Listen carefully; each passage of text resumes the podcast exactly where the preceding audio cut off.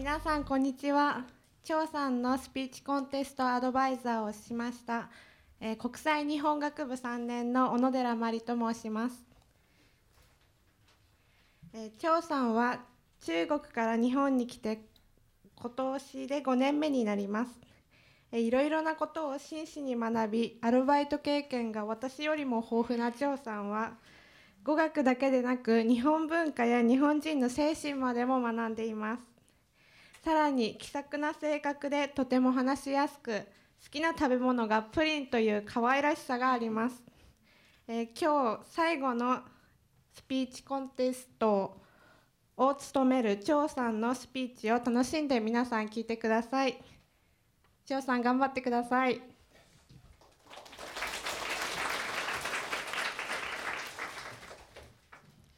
それでは中国からの留学生国際日本学研究科1年。張予健さんによるスピーチで演題は日本人のサービスサービス精神です。お願いします、はい。えー、それでは、えー、先ほど習った言葉ですが、えー、鳥を飾る張予健です。よろしくお願いします。はい。今年は私が日本に来て5年目になります。で日本に来て一番感心したのは日本人のサービス精神です。大学に入学してから今までは、えー、コンビニ、えー、喫茶店、えー、ユニクロなどいろいろなところでアルバイトをしてきました。で日本語能力を磨いた一方で日本人の仕事に対する真面目な態度とお客様へ最高のサービスを提供したいという強い気持ちを学んできました。今年の4月から、えユニクロで働き始め、え10月に、え新宿のビクロに移動し、えユニクロに入社してからもう半年以上経ちました。これからは私が日本、えユニクロで働いて、え気づいたことをお話ししたいと思います。で1つ目は元気な挨拶です。はじめましてパートナーの長です。よろしくお願いいたします。初めて会った方に必ずこういうふうに挨拶をしています。挨拶は相手への気配り、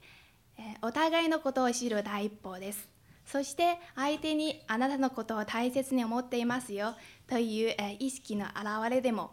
と思います。で一緒に働く仲間同士はお互いのことをよくしてからこそこれからはお互いに協力し助けし合い共同の目標に向かって頑張ることにつながるではないかと思います。私は今までたくさん挨拶してくれた方にとても感謝し、みんなの元気な挨拶と笑顔に支えられて頑張ってきました。今年の10月、新宿のビッグロがオープンしてから私は補正室に配属されました。ズボンのカット、縫い、アイロンかける、最終チェック4つのプロセスを経て何度も確認しお客様へ最高な仕上がりを届けるようにグループメンバーと協力しながら頑張ってきました。本当に補正室に配属されて確認することの大切さを日々感じています。まだズボンを縫い始めた頃の話ですがえ、2つ色が近い糸があってどちらを選ぶのか迷ってしまいましたがその時は、自分の判断ミスで結局、え、縫い直しになってしまってお客様を待たせて大変ご迷惑をかけてしました。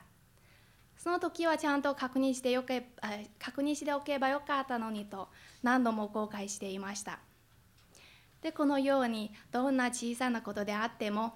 自分が確認していない時は相手に確認してもらった方が自分の判断することよりも効率が高くリスクが低いと思うようになりました。で最後に 私がユニクロで働いて一番勉強したことをお話ししたいと思います。それは日本のサービス産業業界でよく言われているお客様のの視点に立つということです。それではお客様の視点に立つというのはどういったことでしょうか？例えば私がお客私が客であればこの店に入ってどのようなサービスをしてほしいのかどういった情報を求めているのかをまず自分自身に問いてみるとすぐ答えが出てくるでしょう。こういった常にお客様の、視点に立って物事を考えるそして、うん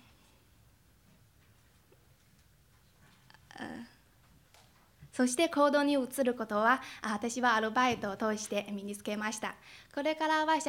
会社に入ってもいろんな場面に生かし会社や社会に役に立つ人間になりたいと思います。中国にいる親戚や友達によくなぜ日本のサービスはそんなにいいのかと聞かれたことがあります。その時は必ず、日本人日本人には協力性があるからだというように話していましたどんな小さなことがあっても自分で判断せずにで相手とあ確認した上に結論を出すところは私たち中国人が一番勉強学ぶすべきところだと思っています。私の出身国中国はまだサービス業のサービス業が発達していない国ですが、えー将来中国に帰ってえ日本で学んだことと日本のサービス精神を多くの人に伝ええ中国のサービス発展業に力を入れることは私の夢です。ご清聴ありがとうございました。